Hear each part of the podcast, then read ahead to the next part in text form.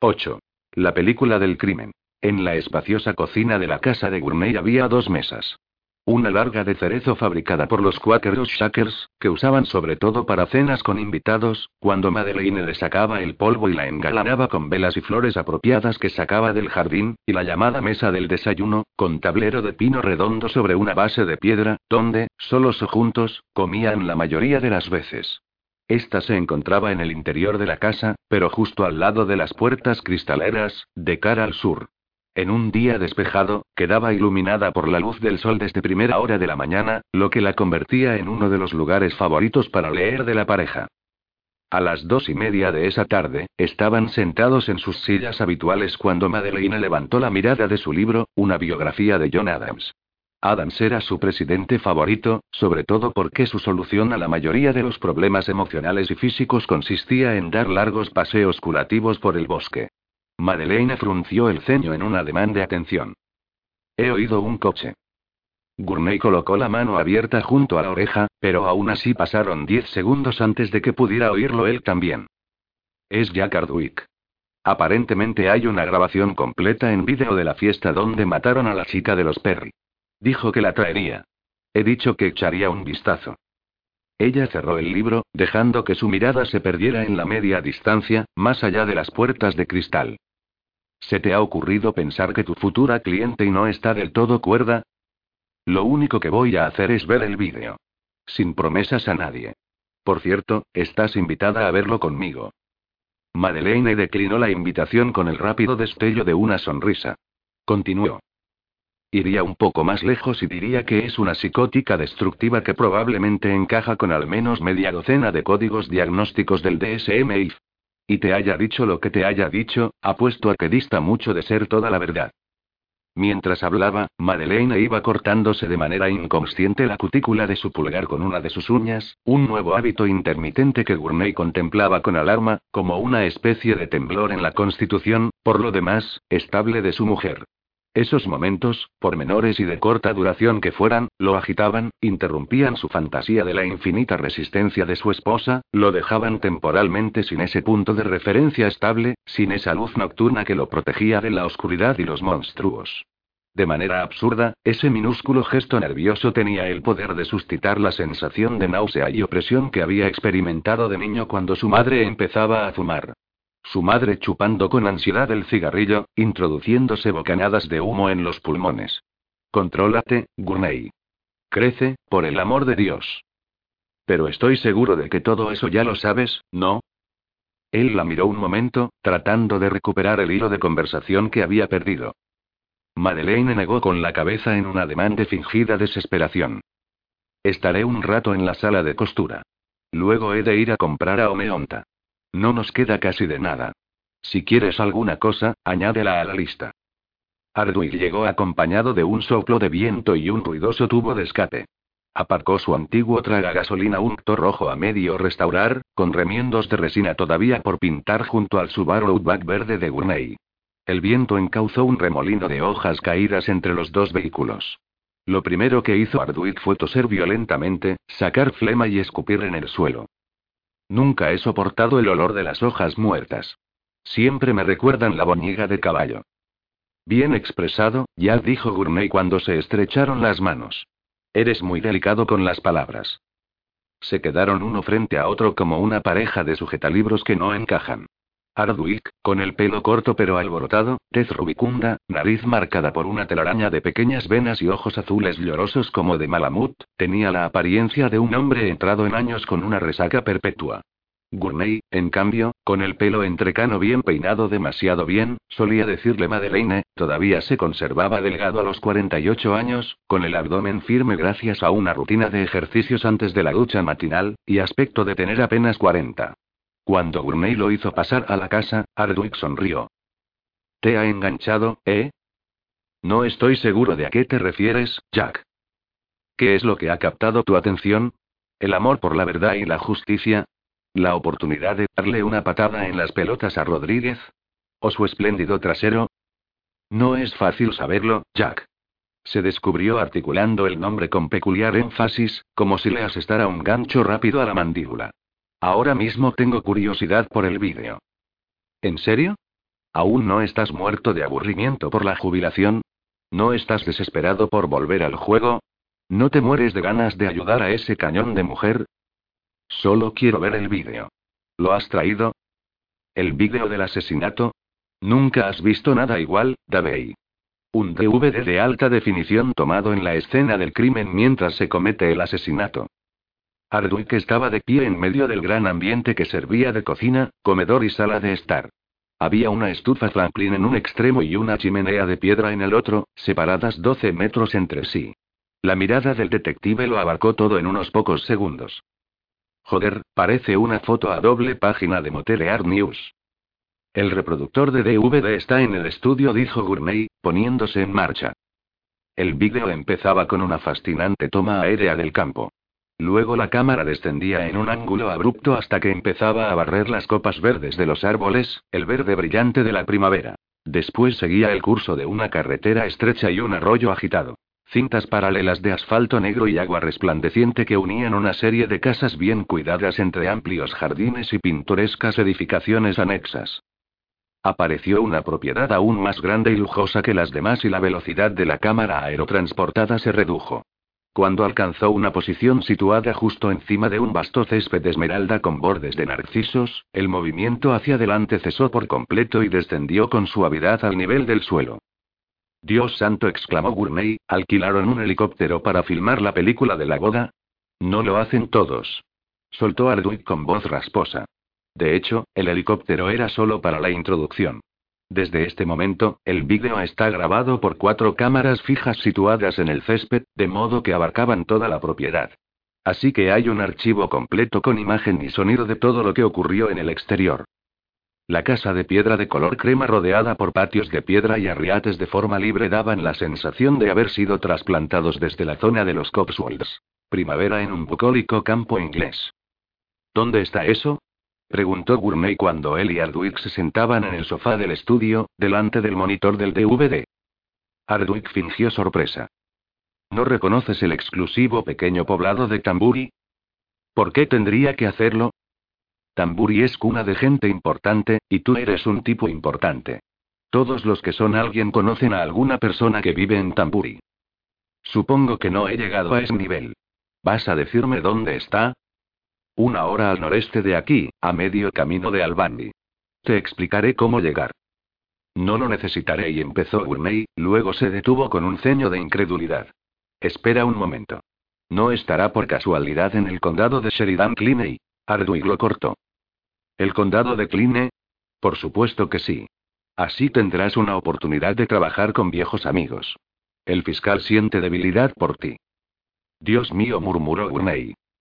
Ese hombre cree que eres un puto genio. Por supuesto, se puso las medallas por tu éxito en el caso Mellery, normal siendo el político laméculos que es, pero en el fondo sabe que te lo debe. Gurney negó con la cabeza y volvió a mirar a la pantalla mientras hablaba. Detrás de Sheridan Kline no hay nada más que un agujero negro.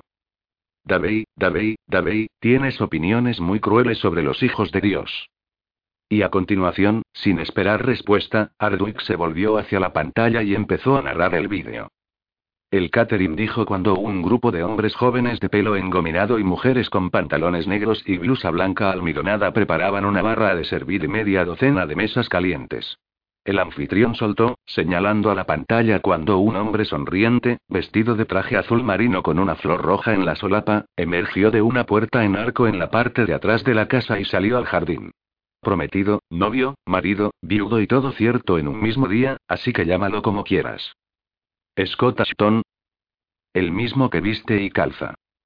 El hombre avanzó con paso decidido por el borde de un arriate hacia el lado derecho de la pantalla, pero, justo antes de que desapareciera, el ángulo de la escena cambió, y lo mostró caminando hacia lo que parecía una pequeña cabaña situada al final del césped, donde éste lindaba con el bosque, a unos 30 metros de la casa.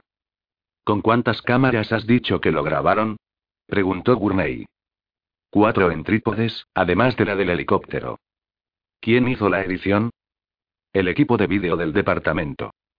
Gurney vio a Ashton llamando a la puerta de la cabaña. Observó y oyó, aunque el sonido no era tan bueno como la imagen.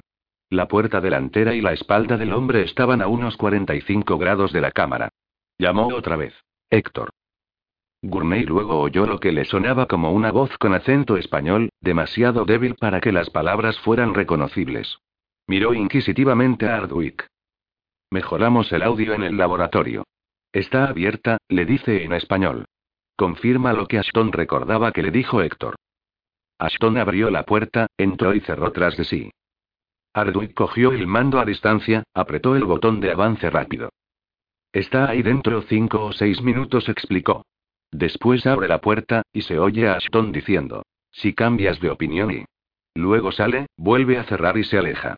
Ardwick soltó el botón de avance rápido cuando Ashton estaba saliendo de la cabaña, con cara menos alegre que cuando había entrado. ¿Es así como hablaban entre ellos? preguntó Gurney.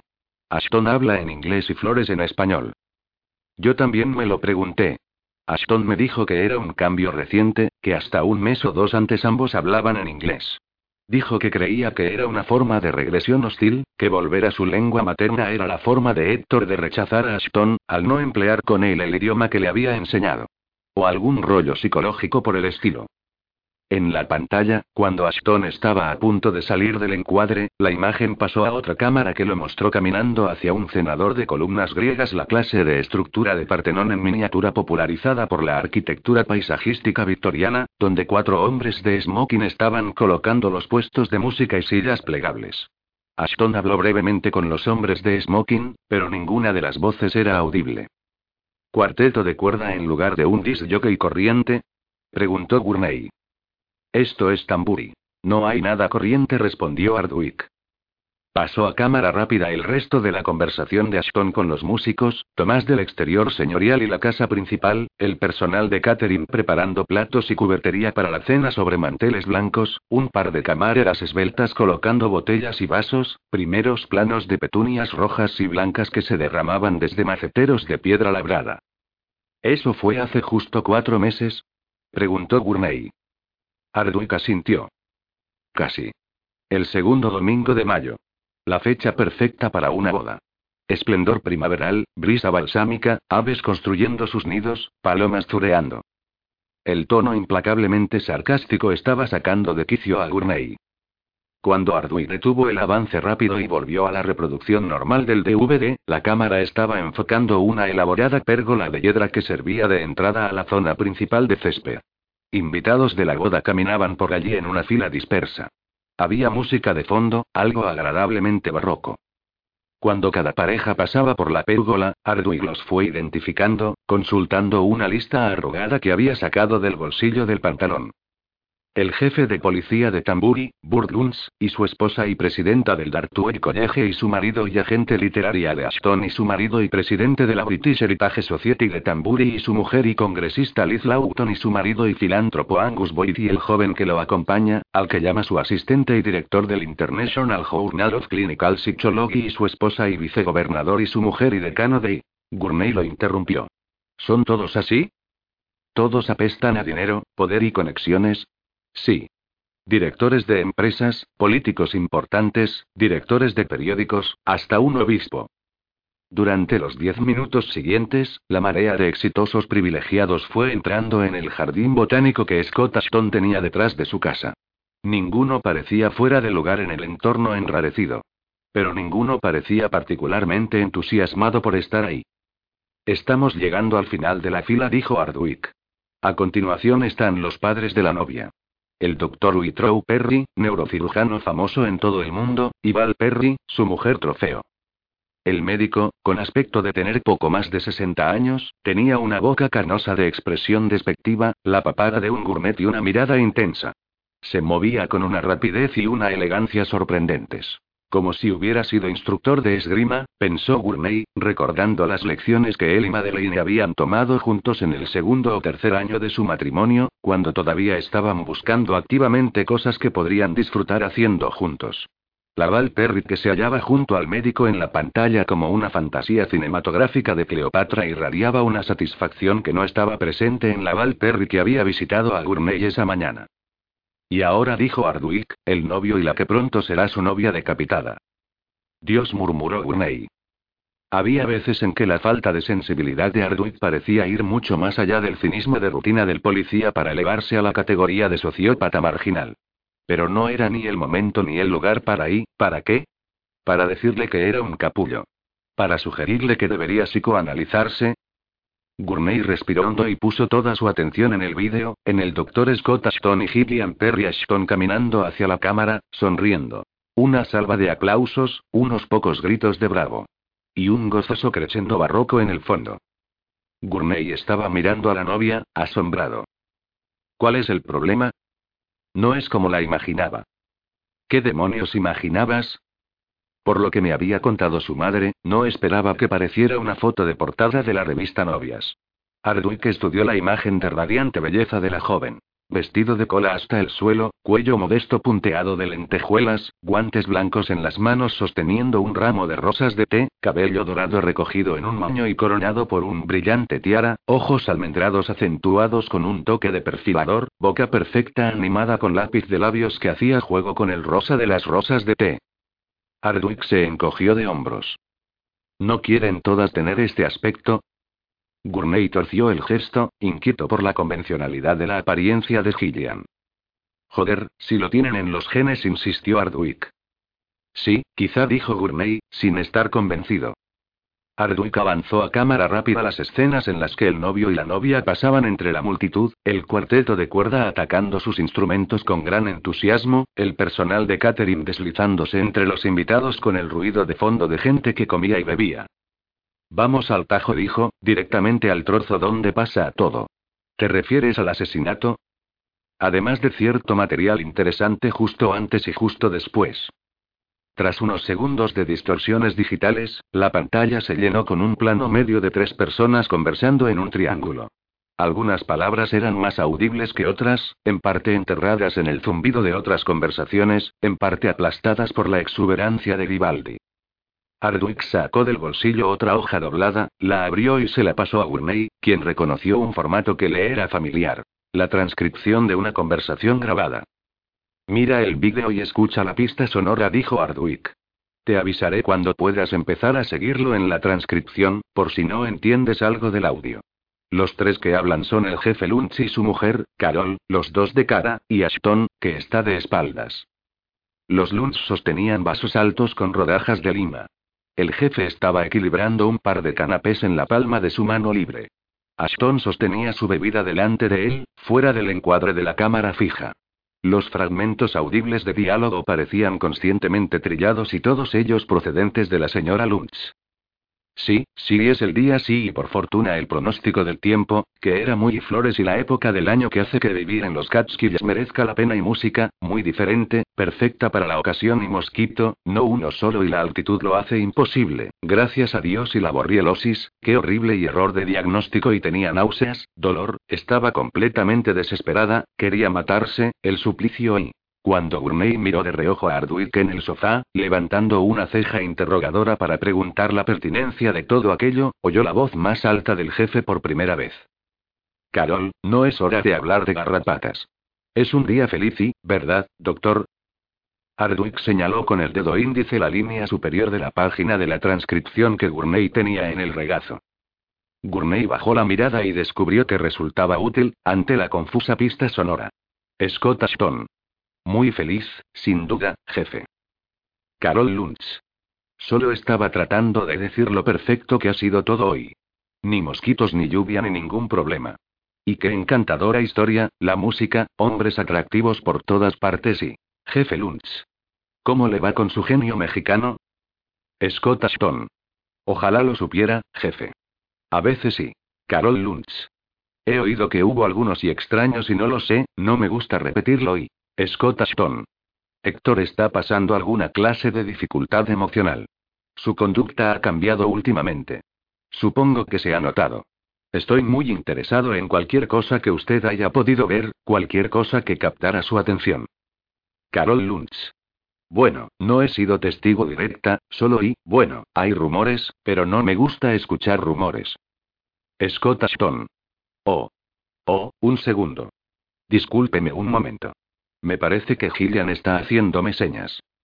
Ardwick pulsó el botón de pausa. ¿Lo ves? dijo. A la izquierda de la imagen, al fondo. Congelada en el fotograma estaba Gillian, mirando en dirección a Ashton, levantando el reloj de oro en la muñeca izquierda y señalándolo. Hardwick volvió a pulsar el play, y la acción se reanudó. Cuando Ashton avanzó por el césped entre los espectadores dispersos, los Lunds continuaron la conversación sin él. La mayor parte de ella estaba lo suficientemente clara para Gurney con solo una mirada ocasional a la transcripción. Jefe Lunds. ¿Estás pensando en contarle ese asunto con Kitty Muller? Carol Luntz. ¿No crees que tiene derecho a saberlo? Jefe Luntz. Ni siquiera sabes cómo ha empezado ese rumor. Carol Luntz. Creo que es más que un rumor. Jefe Luntz. Sí, sí, tú crees. No lo sabes. ¿Lo crees? Carol Luntz. Si tuvieras a alguien viviendo en tu casa, alimentándose con tu comida y tirándose en secreto a la mujer de tu vecino, ¿no te gustaría saberlo? Jefe Luntz. Lo que estoy diciendo es que no lo sabes. Carol Luntz. ¿Qué necesito? ¿Fotos? Jefe Luntz. Las fotos ayudarían. Carol Luntz. Burt, puedes ser muy ridículo cuando quieres, pero si un bicho raro mexicano estuviera viviendo en tu casa y tirándose a la mujer de Charlie Maxon, ¿qué harías? ¿Esperar las fotos? Jefe Luntz. Me cago en Dios, Caroli. Carol Luntz. Burt, eso es blasfemia. Te tengo dicho que no hables así. Jefe Luntz. Entendido, sin blasfemar.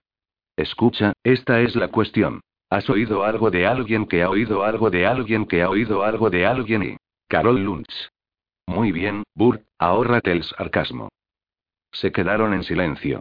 Al cabo de aproximadamente un minuto, el jefe trató de coger uno de los canapés que sostenía en la mano izquierda y llevárselo a la boca. Por fin lo logró, utilizando la base de su copa como una palita. Su mujer puso mala cara, apartó la mirada, se acabó la copa y empezó a marcar con el pie los ritmos que procedían del mini Partenón. Su expresión se tornó festiva, bordeando en lo maníaco, y su mirada vagó entre la multitud como buscando algún famoso. Cuando uno de los camareros se acercó con una bandeja de bebidas variadas, cambió la copa vacía por otra llena. El jefe de policía ahora estaba observándola con labios apretados, en una expresión dura. Jefe Luntz. ¿Qué tal si frenas un poco? Carol Luntz. ¿Perdón? Jefe Luntz. Ya me has oído. Carol Luntz. Alguien tenía que decir la verdad. Jefe Luntz. ¿Qué verdad?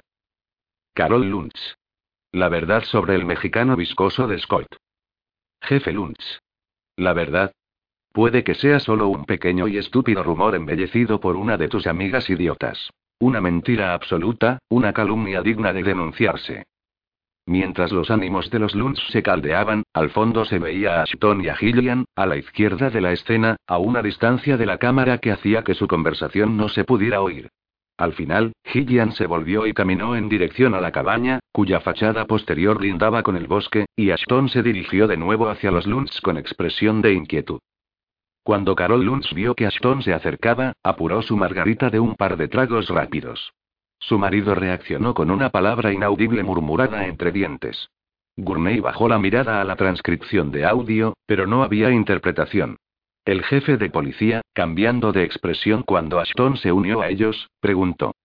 Bueno, Scott, ¿todo va bien? ¿Todo en orden? Eso espero, dijo Ashton. Bueno, ojalá Gillian simplemente negó con la cabeza y su voz se fue apagando. Oh, Dios, exclamó Carol Luns, con bastante esperanza. No pasa nada, ¿verdad? Ashton negó con la cabeza.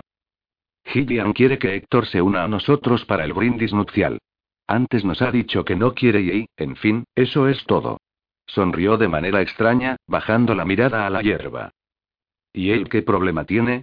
preguntó Carol, inclinándose hacia Ashton. Hardwick pulsó el botón de pausa, congelando a Carol en una pose conspirativa. Se volvió hacia Gurney con la pasión de un hombre que comparte una revelación. Esta es la clásica zorra que disfruta con los problemas. Le gusta saborear cada detalle, simula que está rebosando empatía.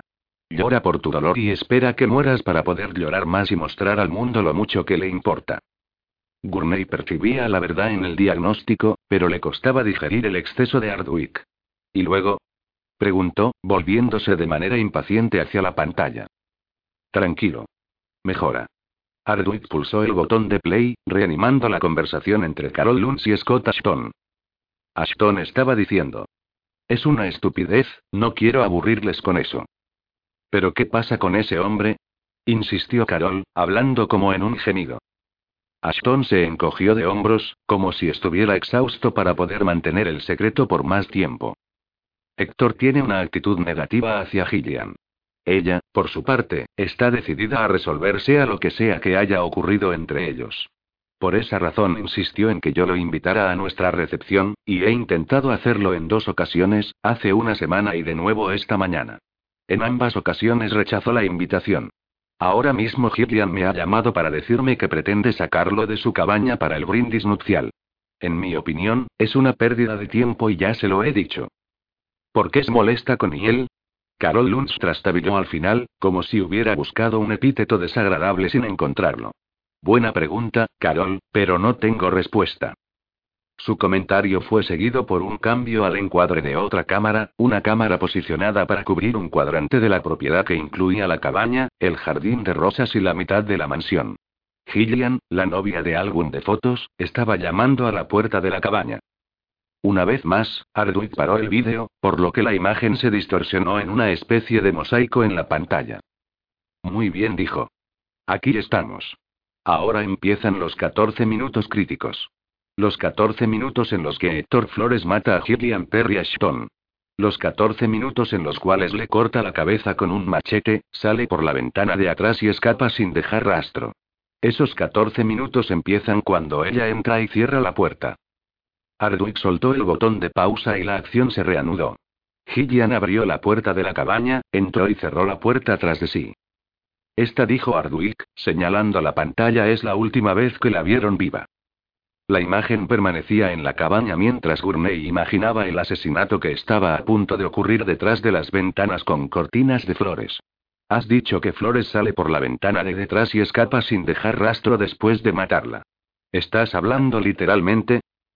Bueno, dijo Ardwick, haciendo una pausa teatral, he de decir y sí y no. Gurney suspiró y esperó. La cuestión es que la desaparición de Flores tiene un eco familiar. Ardwick hizo otra pausa acentuada por una sonrisa artera. Había un rastro desde la ventana de atrás de la cabaña que se adentraba en el bosque. ¿Qué quieres decirme, Jack? Ese rastro hacia el bosque se interrumpe a 150 metros de la casa. ¿Qué estás diciendo? ¿No te recuerda nada? Gurney lo miró con incredulidad. ¿Te refieres al caso Mellery? No conozco muchos más casos donde las huellas se interrumpan en medio del bosque sin ninguna explicación clara. Entonces, ¿qué estás diciendo? Nada en concreto. Solo me preguntaba si habías pasado por alto un cabo suelto cuando resolviste la locura del caso Mellery. ¿Qué clase de cabo suelto? La posibilidad de un cómplice, ¿Un cómplice? ¿Estás loco? Sabes tan bien como yo que no había nada en el caso Mellery que sugiriera siquiera la posibilidad remota de más de un culpable. ¿No será que estás un poco susceptible con ese tema? Susceptible. Me ponen susceptible las sugerencias que son una pérdida de tiempo y que no se basan en nada más que tu desquiciado sentido del humor. Así que es todo una coincidencia, Ardwick estaba haciendo sonar la nota precisa de desdén que Gurney sentía como unas uñas que rascaran una pizarra. ¿Qué es todo, Jack? Las similitudes del modus operandi. Será mejor que me digas enseguida de qué estamos hablando. La boca de Ardwick se alargaba a ambos lados, quizás en una sonrisa, tal vez en una mueca. Mira la película, dijo. Solo quedan unos minutos. Pasaron unos pocos minutos. En la pantalla no estaba ocurriendo nada significativo. Varios invitados caminaron hacia el arriate que bordeaba la cabaña y una de las mujeres del grupo, la que antes Ardwick había identificado como la mujer del vicegobernador, parecía estar llevando a cabo una especie de visita botánica, hablando enérgicamente mientras señalaba distintas flores. El grupo salió poco a poco del encuadre como si estuviera unido por hilos invisibles a su guía. La cámara permaneció enfocada en la cabaña. Las ventanas con cortinas no dejaban ver nada. Justo cuando Gurney estaba a punto de preguntar el propósito de esta parte del vídeo, la imagen cambió de nuevo para mostrar a Scott Ashton y a los Luns en primer plano, y la cabaña en el fondo. Es la hora del brindis, estaba diciendo Ashton. Los tres estaban mirando hacia la cabaña. Ashton echó un vistazo a su reloj, levantó la mano y llamó a una joven del personal de servicio. Esta se apresuró a acercarse con una sonrisa servil. Sí, señor. Ashton señaló hacia la cabaña. Dile a mi mujer que son más de las cuatro. ¿Está en esa cabaña junto a los árboles? Sí, por favor, dile que es hora del brindis nupcial. Al salir para cumplir su encargo, Ashton se volvió hacia los Lunds. Gillian tiende a perder la noción del tiempo, sobre todo cuando está tratando de conseguir que alguien haga lo que ella quiere. El vídeo mostró a aquella mujer joven cruzando el césped, llegando a la puerta de la cabaña y llamando. Al cabo de unos segundos, llamó otra vez, luego intentó hacer girar el pomo sin éxito. Se volvió a mirar hacia Ashton, poniendo las palmas hacia arriba en un ademán de desconcierto. Como respuesta, Ashton hizo gestos para que llamara de manera más enérgica. La joven frunció el ceño, pero obedeció de todos modos. Esta vez el sonido fue lo bastante fuerte para que la cámara, que Gurney calculaba que estaría a unos 15 metros de la cabaña, lo registrara en la pista de sonido. Al no recibir respuesta a su intento final, la mujer volvió a poner las palmas hacia arriba y negó con la cabeza. Ashton murmuró algo, en apariencia más para sus adentros que para los Luns, y caminó hacia la cabaña. Fue directamente a la puerta, llamó con brío, luego tiró con fuerza y empujó el pomo al mismo tiempo que gritaba. Gilly. Gilly, la puerta está cerrada. Gillian. Se quedó mirando a la puerta, parecía frustrado y confuso. A continuación se volvió y caminó con determinación hacia la puerta de atrás de la casa principal. Sentado en el brazo del sofá de Gourmet, Ardwick explicó. Fue a buscar una llave. Nos dijo que siempre guardaba una copia en la despensa. Al cabo de un momento, el vídeo mostraba a Ashton saliendo de la casa principal y volviendo a la puerta de la cabaña. Llamó de nuevo, al parecer no recibió respuesta. Introdujo una llave y abrió la puerta hacia adentro. Desde la perspectiva de la cámara que lo grababa, a unos 45 grados de la cabaña, apenas se veía el interior del edificio y solo el perfil de la cara de Ashton, pero se apreció una inmediata tensión en su cuerpo. Al cabo de un momento de vacilación, entró. Varios segundos después se oyó un horrible sonido, un gruñido de asombro y angustia, la palabra ayuda gritada desesperadamente una, dos, tres veces, y luego, unos segundos más tarde, Scott Ashton salió por la puerta tambaleándose, tropezando con sus propios pies, cayendo de lado en un arriate, gritando ayuda. De manera tan primigenia y repetida que dejó de ser una palabra. 9. La vista desde el umbral. Las cámaras fijas de la boda, situadas en los cuatro puntos de perspectiva claves del césped, continuaron grabando otros 12 minutos después del derrumbe de Ashton, lo que creó un amplio registro en vídeo del consiguiente caos. Hasta que el jefe Lunch ordenó apagarlas e incautarlas, pues tal vez podían ayudar a resolver el crimen. Los 12 minutos completos de hiperactividad formaban parte del DVD editado que Gurney estaba viendo con Ardwick.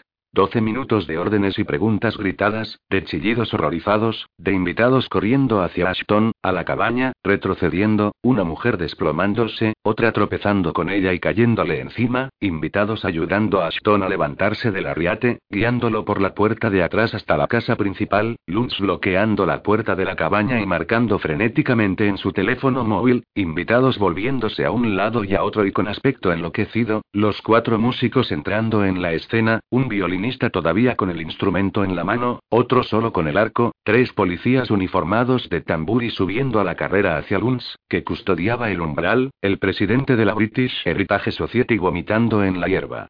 Al final de la grabación, después de una última sacudida digital, Gurney apoyó la espalda en el sofá y miró a Ardwick. Cielo santo. Entonces, ¿qué opinas? Creo que me gustaría saber un poco más. Por ejemplo, cuando llegó el diciembre a la escena, ¿y qué encontraste en la cabaña? Agentes uniformados llegaron tres minutos después de que Luntz apagara las cámaras, es decir, 15 minutos después de que Ashton descubriera el cadáver. Mientras Luntz llamaba a sus propios agentes, los invitados estaban llamando al 911. La llamada fue desviada al departamento del sheriff. En cuanto los agentes de uniforme echaron un vistazo a la cabaña, llamaron al diciembre, contactaron conmigo y yo llegué a la escena al cabo de unos 25 minutos. Así que el grupo de costumbres se puso en marcha enseguida. ¿Y? Y la prudencia imperante convino en que todo debería dejarse lo antes posible en el regazo del diciembre, lo cual significaba en el regazo del investigador jefe Jack Ardwick. Allí permaneció durante aproximadamente una semana, hasta que tuve el impulso de informar a nuestro estimado capitán de que su hipótesis del caso, la que él insistía en que yo debía seguir, tenía ciertos defectos lógicos. Gurney sonrió. ¿Le dijiste que era un puto inepto? Con otras palabras. ¿Y reasignó el caso a Arno Blatt? Hizo exactamente eso, y allí ha permanecido encallado durante casi cuatro meses. Lo que han hecho es como acelerar en el desierto con las ruedas encalladas. Han provocado una tormenta de arena, pero no han avanzado ni un centímetro. De ahí el interés de la preciosa madre de la preciosa novia en explorar otra vía de resolución. Una exploración que probablemente sustituiría la tormenta de arena del girar de ruedas por otra tormenta de mierda relacionada con la defensa del propio territorio, pensó Gurney. Retrocede ahora, antes de que sea demasiado tarde, susurró la vocecita de su sensatez. Luego otra voz habló con despreocupada seguridad. Deberías, al menos, averiguar lo que descubrieron en la cabaña. Saber más siempre es bueno. Así que llegaste a la escena y alguien te dirigió hacia donde estaba el cadáver, preguntó Gurney. Ardwick hizo una mueca al recordarlo. Sí. Me dirigieron hasta el cadáver. Era consciente de cómo los cabrones me estaban observando al llevarme al umbral. Recuerdo que pensé, están esperando una reacción fuerte, lo que significa que hay algo horrible ahí. Hizo una pausa. Sus labios se estiraron en una mueca forzada durante un segundo o dos, y luego continuó. Bueno, estaba en lo cierto. Al cien por cien. Parecía agitado. ¿El cuerpo era visible desde el umbral? preguntó Gurney. Ah, sí, era visible, sí. 10. La única forma en que pudo hacerse. Ardwick se levantó del sofá haciendo un esfuerzo, se frotó la cara con ambas manos como un hombre que trata de cobrar plena conciencia después de una noche de sueños inquietos.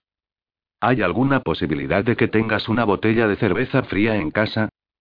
No en este momento, dijo Gurney. ¿No en este momento? ¿Qué coño significa eso? No en este momento, pero quizá dentro de un minuto o dos una Heineken helada podría materializarse delante de mí. Gurney reparó en que, aunque aquel hombre hubiera parecido vulnerable hacía unos instantes, al recordar lo que había visto hacía cuatro meses, esa debilidad ya había desaparecido, arrinconada de golpe. Así pues, continuó Gurney, sin hacer caso al comentario en relación con la cerveza, el cadáver se veía desde el umbral. Ardwick se acercó a la ventana del estudio que daba al prado. El cielo era plomizo al norte. Al hablar miró en dirección a la cumbre que conducía a la cantera de piedra caliza. El cuerpo estaba sentado en una silla tras una mesita cuadrada, a menos de dos metros de la puerta de entrada. Hizo una mueca, como si hubiera olido una mofeta. Como he dicho, el cuerpo estaba sentado a la mesa. Pero la cabeza no estaba en el cuerpo. La cabeza estaba encima de la mesa en un charco de sangre. Encima de la mesa y de cara al cuerpo, todavía con la tiara que has visto en el vídeo. Hizo una pausa, como para asegurarse del orden preciso de los detalles. La cabaña tenía tres ambientes, la sala delantera y, detrás de ella, una pequeña cocina y un pequeño dormitorio, además de un pequeño cuarto de baño con aseo, junto al dormitorio. Suelos de madera, sin alfombras, nada en las paredes. Además de la cantidad sustancial de sangre en el cuerpo y alrededor de este, había unas pocas gotas de sangre en la parte de atrás de la sala y otras pocas gotas cerca de la ventana del dormitorio, que estaba abierta de par en par. ¿Ruta de escape? preguntó Gurney. No hay duda de ello. Huella parcial en el suelo o al otro lado de la ventana. Ardwick dejó de mirar por la ventana del estudio y le lanzó a Gurney una de sus repugnantes miradas maliciosas. Aquí es donde se pone interesante. Los hechos, Jack, y solo los hechos. Ahora me las chorradas. Luntz había llamado al departamento del sheriff porque eran los que disponían de la brigada canina más cercana, y llegaron a la propiedad de Ashton unos cinco minutos después que yo. El perro capta un rastro en las botas de flores y sale corriendo hacia el bosque como si el rastro fuera rojo candente. Pero se detiene de repente a 150 metros de la cabaña. Usmea, usmea, usmea en torno a un círculo pequeño, y se para y ladra justo encima del arma, que resulta ser un machete muy afilado. Pero aquí está la cuestión. Después de encontrar el machete, no es capaz de seguir ningún rastro desde allí. El agente que lo llevaba de la correa lo condujo por un pequeño círculo, luego en un círculo más amplio, insistió durante media hora, pero sin éxito. El único rastro que pudo encontrar el perro llevaba desde la ventana de atrás de la cabaña al machete, y a ninguna otra parte. ¿Ese machete estaba tirado en el suelo, sin más? preguntó Gurney.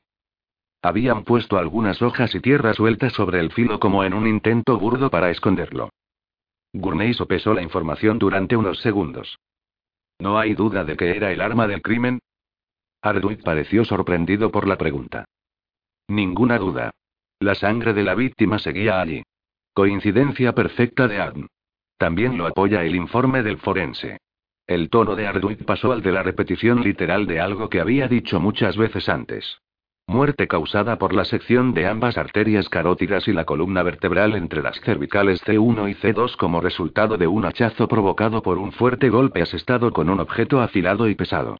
Las heridas en los tejidos del cuello y las vértebras podría haberlas producido el machete descubierto en la zona boscosa adyacente a la escena del crimen. Así que dijo Arduik, volviendo a su tono normal, ninguna duda. El ARN es el ARN. Gourmet asintió lentamente, absorbiendo la información. Arduik continuó, añadiendo un familiar toque de provocación. La única cuestión abierta sobre este particular en el bosque es por qué la pista se detiene ahí, como la pista de la escena del crimen de Meyerikey. Espera un momento, Jack. Hay una gran diferencia entre las huellas de botas visibles que encontramos en la casa de Meyerie y una senda invisible de olor. La cuestión es que en ambos casos la pista terminaba sin explicación en medio de ninguna parte. No, Jack soltó Gourmet, mostrando su exasperación, la cuestión es que había una explicación perfectamente válida para las huellas de las botas. Igual que habrá una explicación diferente por completo para el problema del olor. Oh, Davey, Davey, eso es lo que siempre me ha impresionado de ti. Tu omnisciencia. ¿Sabes? Siempre he creído que eras más listo de lo que aparentabas. Ahora no estoy tan seguro. La mueca de Arduin mostraba cierto tono satisfecho ante la irritación de Gourmet. Pero cambió a un nuevo tono, todo inocencia y honrada curiosidad. Entonces, ¿qué crees que ocurrió? ¿Cómo podía terminar así el rastro de flores? Gournay se encogió de hombros. ¿Se cambió los zapatos? ¿Se puso bolsas de plástico encima de los pies? ¿Por qué demonios iba a hacer eso? Quizá para crear el problema que le ocasionó al perro. Para impedir que lo siguieran al lugar al que fuera a esconderse a continuación. Como la casa de Kiki Muller. Oí ese nombre en la cinta. No es a la que A la que supuestamente se estaba tirando flores.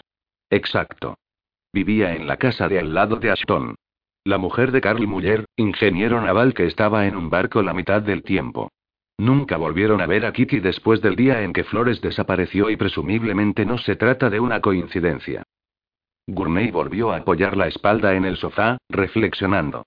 Tenía dificultades para comprender una cosa. Puedo entender por qué Flores podría tomar precauciones para impedir que lo siguieran a la casa de un vecino o al lugar al que fuera, pero ¿por qué no lo hizo antes de salir de la cabaña? ¿Por qué en el bosque? ¿Por qué después de salir y esconder el machete y no antes? Quizá quería salir de la cabaña lo antes posible. Quizá, o quizá quería que encontráramos el machete. Entonces, ¿por qué enterrarlo? Querrás decir semienterrarlo. ¿No has dicho que solo la hoja estaba cubierta de tierra? Ardwick sonrió.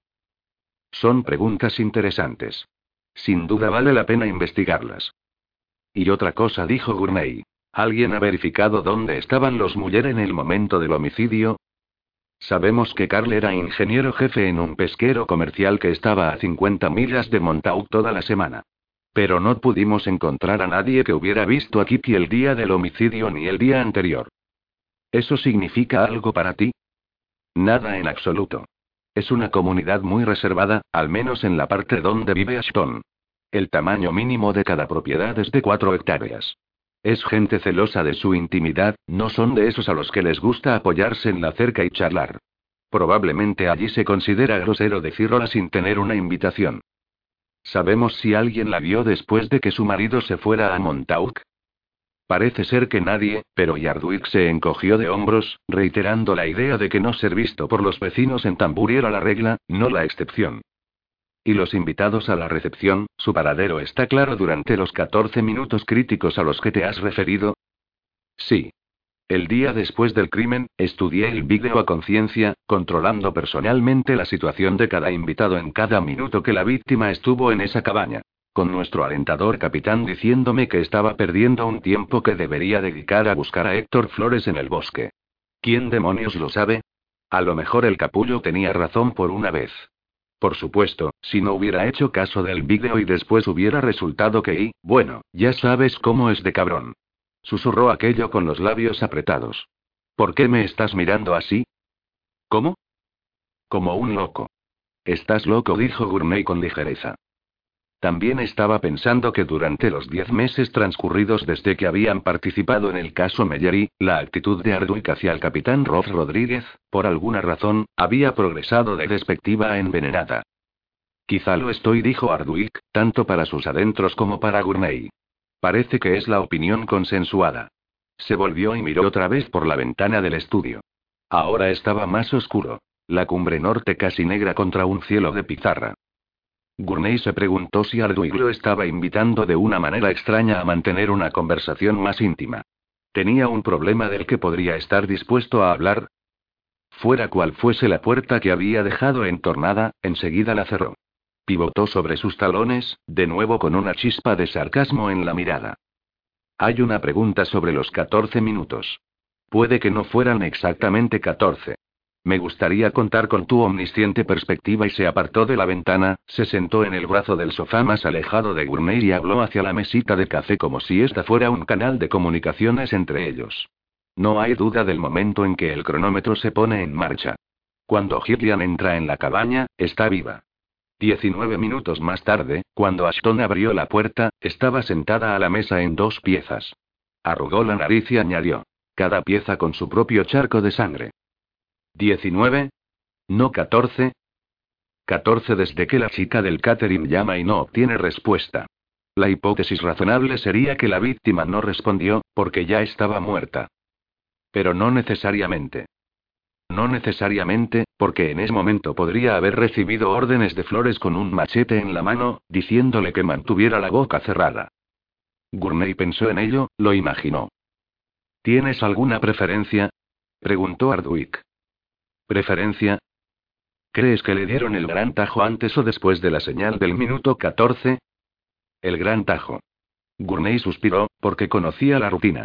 Arduit provocaba y su público esbozaba una mueca. Era probable que aquel humor ofensivo fuera algo de toda la vida, un estilo reforzado por el cinismo imperante en el mundo de los cuerpos policiales, que se había ido agudizando y agriando con la edad, que se hacía más concentrado por sus problemas profesionales y la mala relación con su jefe. ¿Y? insistió Arduic. ¿Qué opinas? Casi con certeza antes de la primera llamada a la puerta. Probablemente mucho antes. Lo más probable es que un minuto o dos después de que entrara en la cabaña. ¿Por qué? Cuanto antes lo hiciera, más tiempo tendría para escapar después de que descubrieran el cadáver. Más tiempo tendría para deshacerse del machete, para hacer lo que hizo para que los perros siguieran la pista hasta allí, para llegar a donde iba a ir antes de que el barrio se inundara de policías.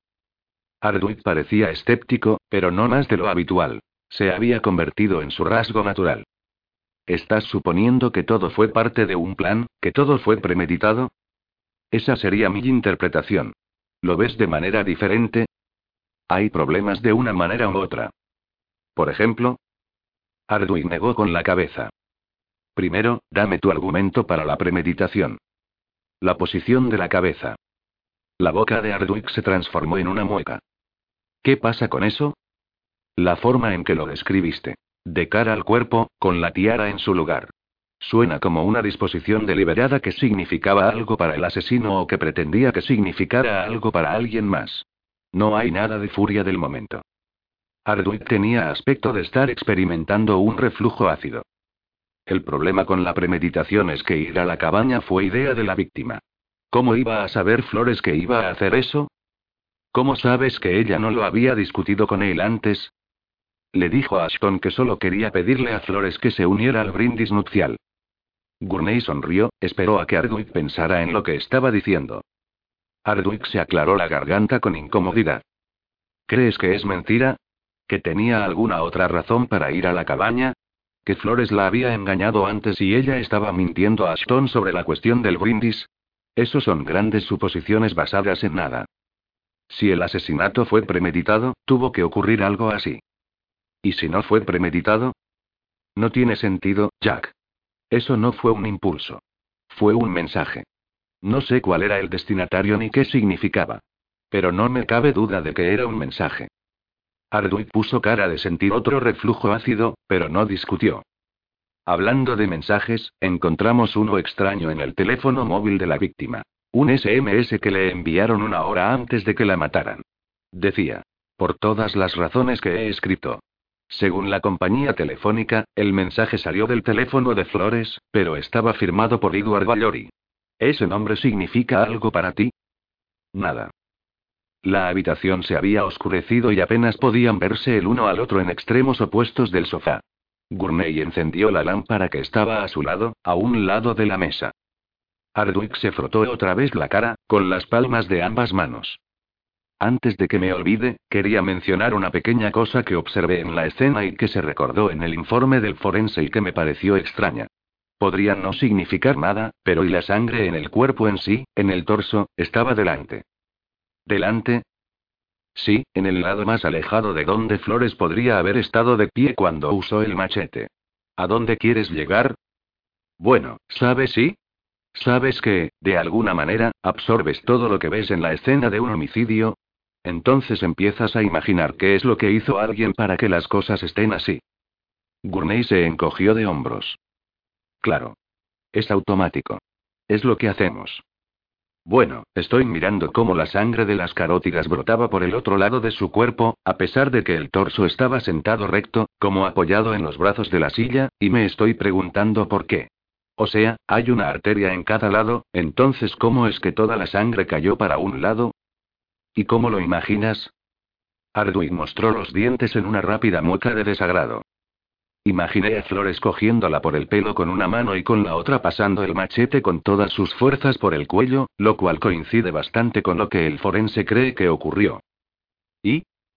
Y entonces y entonces sostiene la cabeza cercenada en ángulo contra el cuello pulsante. En otras palabras, usa la cabeza para desviar la sangre, para impedir que le caiga a él. Gurney empezó a sentir lentamente. El momento definitorio del sociópata y, Ardwick ofreció una pequeña mueca de asentimiento. No es que cortarle la cabeza hubiera dejado muchas dudas sobre el estado mental del asesino. Pero y hay algo sobre el sentido práctico del gesto que resulta en cierto modo inquietante. Hay que tener agua helada en las venas y. Gurney continuó asintiendo. Podía ver y sentir la tesis de Ardwick. Los dos hombres se quedaron varios segundos en silencio, reflexionando. Hay otra pequeña curiosidad que me inquieta, dijo Gurney.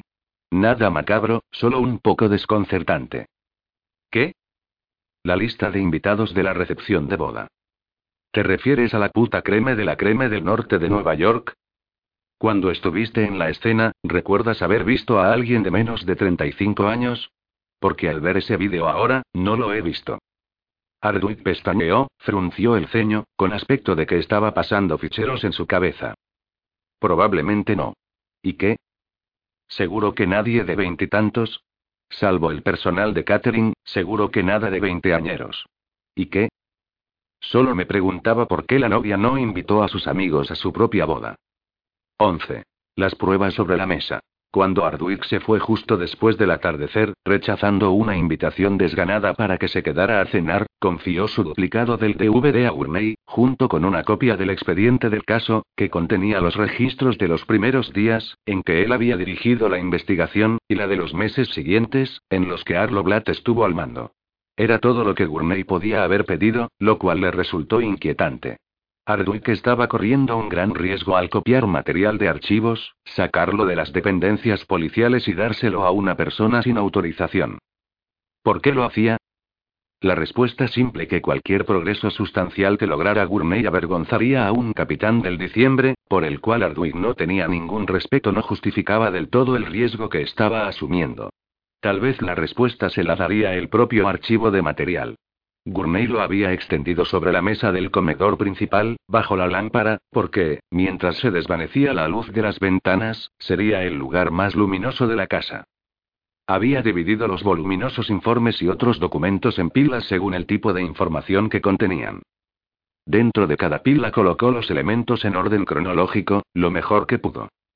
En total, se trataba de una enorme acumulación de datos. Informes de incidente, notas de campo, informes de progreso de la investigación, 62 resúmenes y transcripciones de interrogatorios de entre una y 14 páginas cada uno, registros de teléfonos fijos y móviles, fotos de la escena del crimen tomadas por personal del diciembre, imágenes fijas adicionales extraídas de las cámaras de la boda, la descripción del crimen minuciosamente detallada en 36 páginas de un formulario BICAP, un retrato robot de Héctor Flores, el informe de la autopsia, formularios de recogida de pruebas, informes de laboratorio, análisis de muestras de ADN de la sangre, el informe de la brigada canina, una lista de invitados a la boda con la información de contacto y la especificación de su relación con la víctima o con Scott Ashton, bocetos y fotos aéreas de la finca de los Ashton, bocetos interiores de la cabaña con mediciones de la sala, información biográfica y, por supuesto, el DVD que Gurney había visto. Cuando terminó de clasificarlo todo en un orden que le fuera útil, eran casi las siete. Al principio le sorprendió que fuera tan tarde, pero luego no. El tiempo siempre se aceleraba cuando su mente trabajaba a todo tren y se dio cuenta de ello con cierto arrepentimiento. Eso solo ocurría cuando se enfrentaba a un enigma. Madeleine le había dicho en una ocasión que su vida se había reducido a una actividad obsesiva. Desentrañar los misterios en torno a las muertes de otras personas.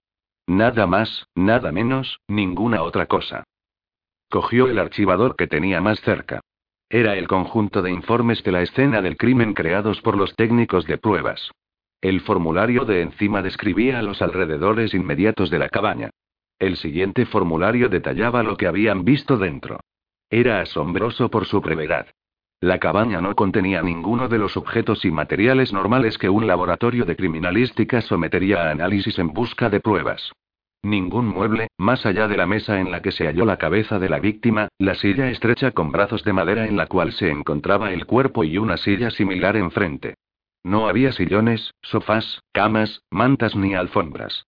Igualmente extraño era que no había ropa en el armario, ni ropa ni calzado de ninguna clase en la cabaña, con una peculiar excepción. Un par de botas de goma, de las que suelen colocarse encima de los zapatos. Las encontraron en el dormitorio de al lado de la ventana a través de la cual, evidentemente, había salido el asesino. Sin duda, eran las botas cuyo rastro había seguido el perro. Se volvió en su silla hacia las puertas cristaleras y miró a la pradera, con los ojos chispeantes por sus cábalas.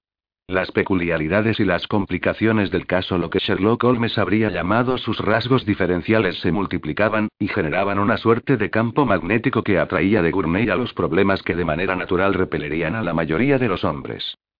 Sus pensamientos se interrumpieron por el chirrido agudo de la puerta lateral al abrirse. Un chirrido que durante el año anterior había tenido la intención de eliminar con una gota de aceite. Madeleine. Hola. Su mujer entró en la cocina con tres bolsas de plástico del supermercado llenas en cada mano, las subió las seis a la encimera y volvió a salir. ¿Puedo ayudar? preguntó Dave.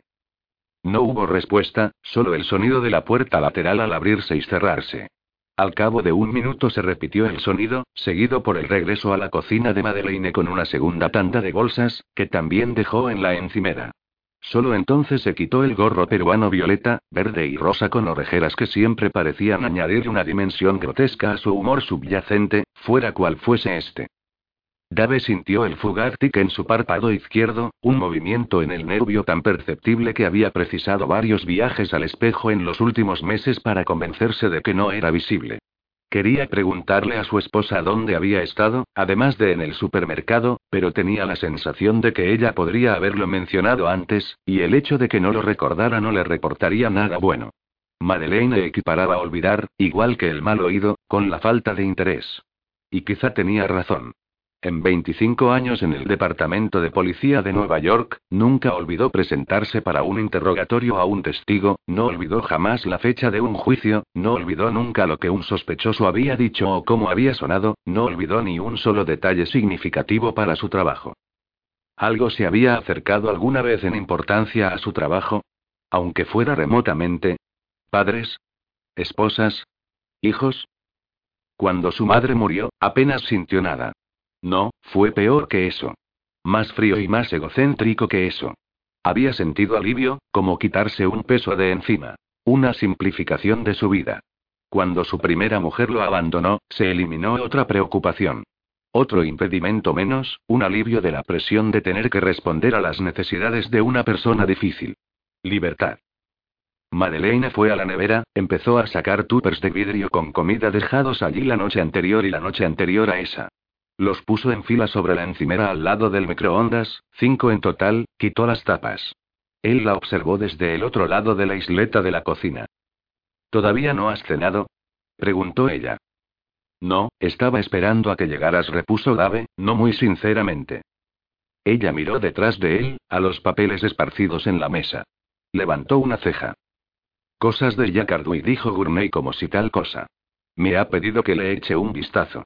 Imaginó que la mirada plana de su mujer examinaba sus pensamientos. Añadió. Es material del caso de Gillian Perry.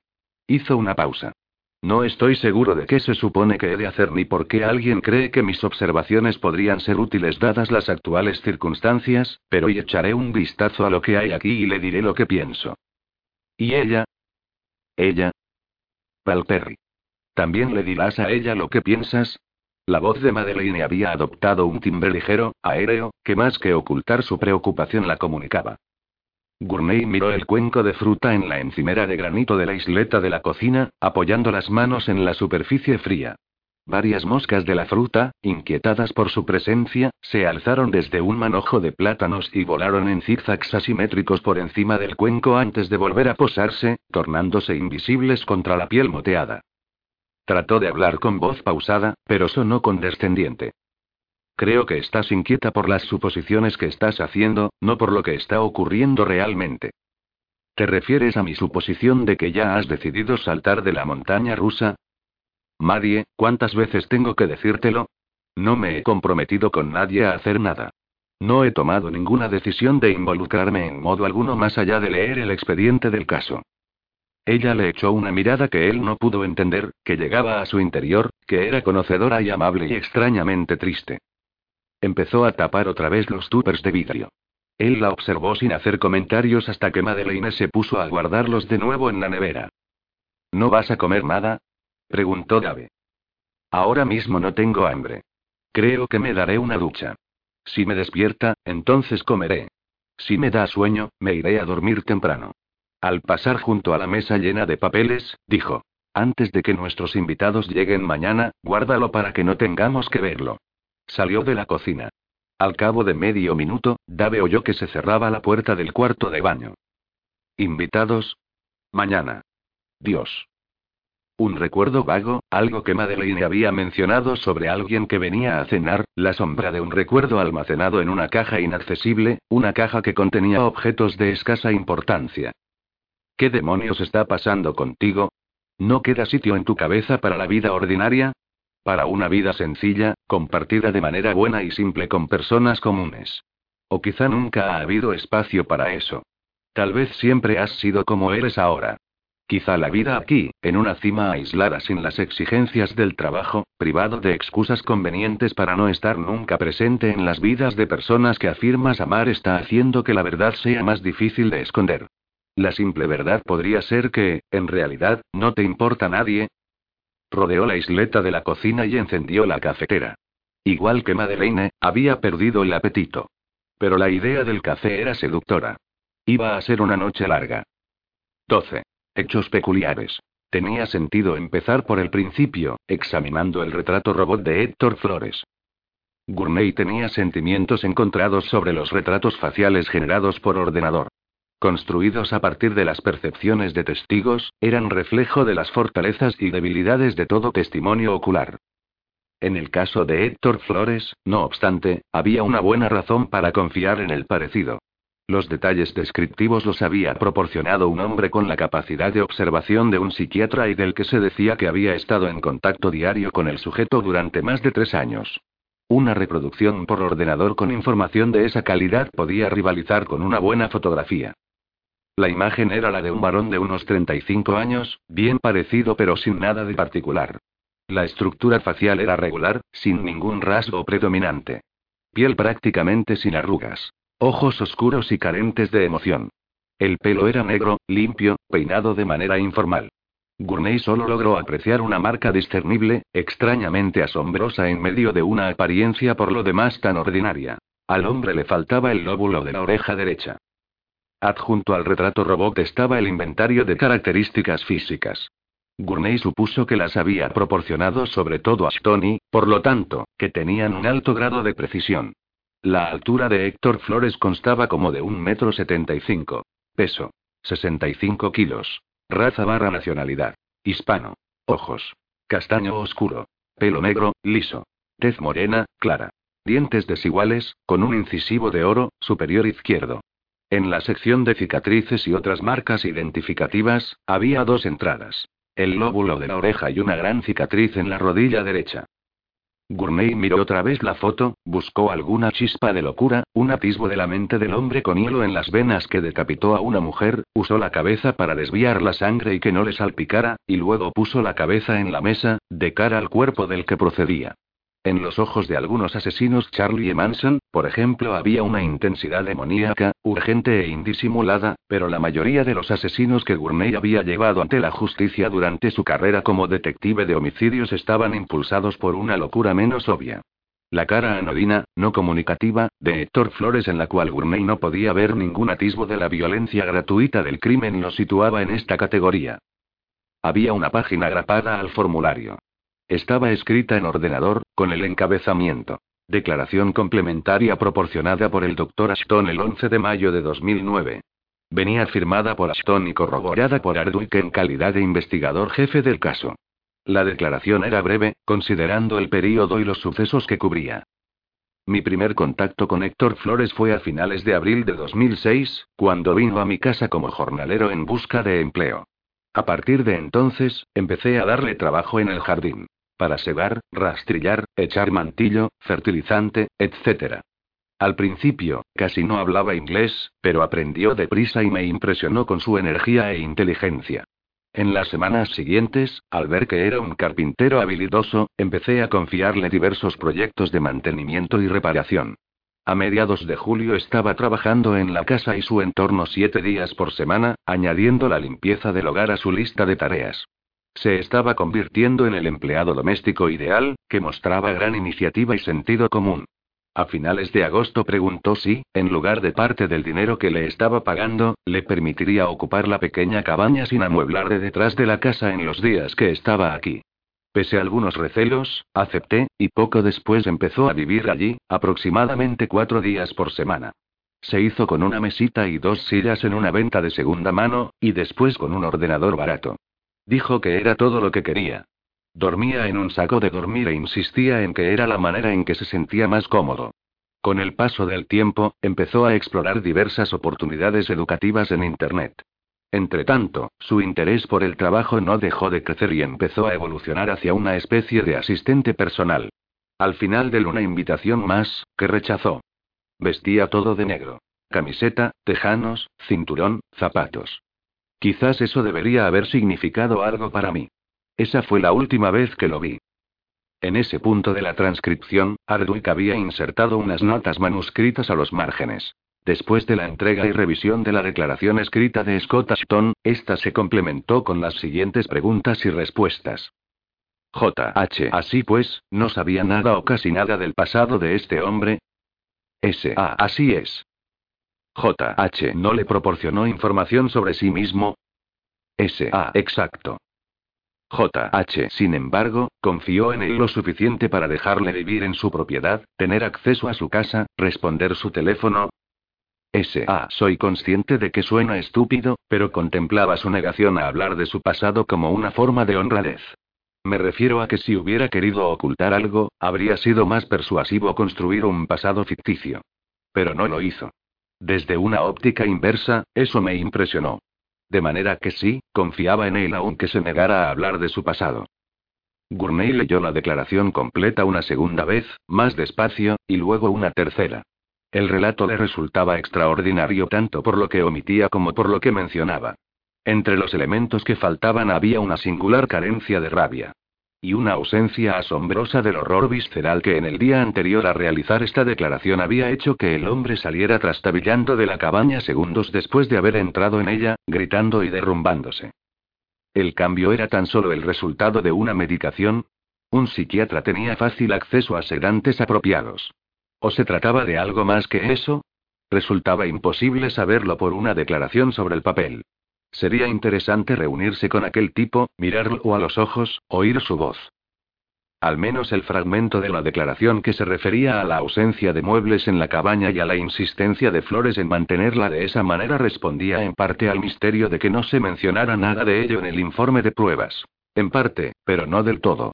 No explicaba por qué no había ropa ni zapatos ni productos de higiene personal. No explicaba qué había ocurrido con el ordenador. O por qué, si había prescindido de todos sus objetos personales, Flores se había dejado un par de botas. La mirada de Gurney vagó sobre las pilas de documentos dispuestos delante de él. Recordaba haber visto antes no solo un informe de incidente, el referido al asesinato, sino dos, y se preguntaba por qué. Estiró el brazo y sacó el segundo de debajo del primero. Era del Departamento de Policía de Tambur y Villaje en respuesta a una llamada recibida a las 16:45 del 17 de mayo de 2009, justo una semana después del crimen.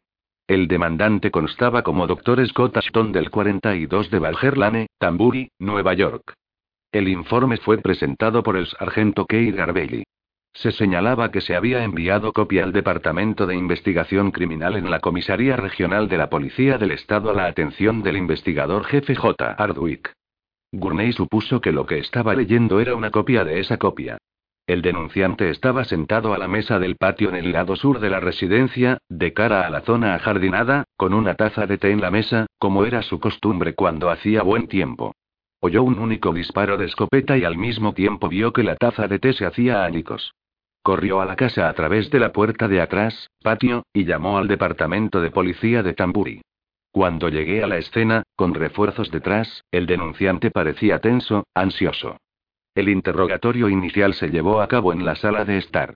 El denunciante no podía determinar el origen del disparo, suponía que se había producido desde larga distancia, más o menos desde esa dirección hizo un gesto hacia la ventana de atrás que daba a la colina boscosa situada a, al menos, 300 metros. El denunciante desconocía las posibles causas del suceso, salvo que estuviera posiblemente relacionado con el asesinato de mi mujer. Afirmó que desconocía cuál podría ser esa relación. Especulaba que tal vez Héctor Flores también quería matarlo a él, pero no supo proporcionar ninguna razón o motivo. La copia del formulario de seguimiento de la investigación, añadido al informe de incidente inicial, era obra del diciembre, lo cual revelaba que se había producido una rápida derivación del caso, consecuente con la responsabilidad principal del diciembre. Tenía tres entradas breves y una larga, todas ellas firmadas con las iniciales JH. Registro de la propiedad de Ashton, Bosque, Colinas. Negativo. Interrogatorios en la zona. Negativo. La reconstrucción de la taza revela que el punto de impacto se produjo en el centro, de arriba a abajo y de izquierda a derecha. Refuerza la hipótesis de que esa taza, y no Ashton, era el objetivo del que disparó. Los fragmentos de bala recuperados en la zona del patio son demasiado pequeños para extraer conclusiones balísticas. Mejor hipótesis. Calibre pequeño a medio de rifle de alta potencia, equipado con mira sofisticada en manos de alguien con buena puntería. Hipótesis sobre el arma y conclusión de la taza como objetivo. Se comunicaron a Scott Ashton para determinar si conocía a alguien con esa clase de equipamiento y habilidades de disparo. El sujeto parecía inquieto. Cuando se le presionó, nombró a dos personas con rifle y mira similar. El suyo y el del padre de Gillian, el Dr. Whitrow Perry. A Perry, dijo, le gustaba hacer salidas de caza exóticas y era un tirador experto. Ashton afirmaba que había comprado su propio rifle, un Weatherby del calibre 257, a sugerencia de Perry. Cuando le pedí verlo, descubrió que no estaba en el estuche de madera en el cual lo guardaba, escondido en el armario de su estudio. No podía asegurar la última vez que había visto el arma, pero dijo que podría haber sido dos o tres meses antes. Cuando se le preguntó si Héctor Flores conocía su existencia y dónde estaba, repuso que lo había acompañado a Kingston el día que lo compró y que el mismo Flores había construido la caja de roble en la que lo guardaba. Gurney dio la vuelta al formulario, buscó la hoja de seguimiento del interrogatorio que debería haberse realizado posteriormente a Whitrow Perry, pasando páginas de la pila de la que procedía, pero no logró encontrarla. O quizá no estaba. Tal vez se había perdido, como sucedía a veces durante la transferencia del caso de un investigador jefe a otro, en este caso del descabellado Arduic al torpe Blatt. Era probable. Fue a por una segunda taza de café. 13. más raro y más retorcido. Podría haberse debido a varias cosas. La reciente inyección de cafeína, una inquietud que surgía de estar sentado en la misma silla demasiado tiempo, la opresiva perspectiva de abrirse camino en solitario en plena noche a través de ese paisaje de documentos sin orden de prioridad, las cosas aparentemente no investigadas referidas al paradero de Withrow Perry y su rifle en la tarde del 17 de mayo. Quizá fue todo eso lo que le llevó a coger el móvil y llamar a Jack Hardwick. Todo eso además de una idea que se le había ocurrido sobre la taza de té hecha ánicos. Respondieron la llamada después de cinco tonos, cuando Gurney ya estaba pensando en el mensaje que iba a dejar. ¿Sí? Mucho encanto en ese saludo, Jack. Si hubiera sabido que eras tú no me habría esforzado tanto. ¿Qué pasa? Me has dado un archivo muy grande. ¿Tienes alguna pregunta? Estoy revisando 500 páginas. Solo me preguntaba si querías orientarme en alguna dirección en particular.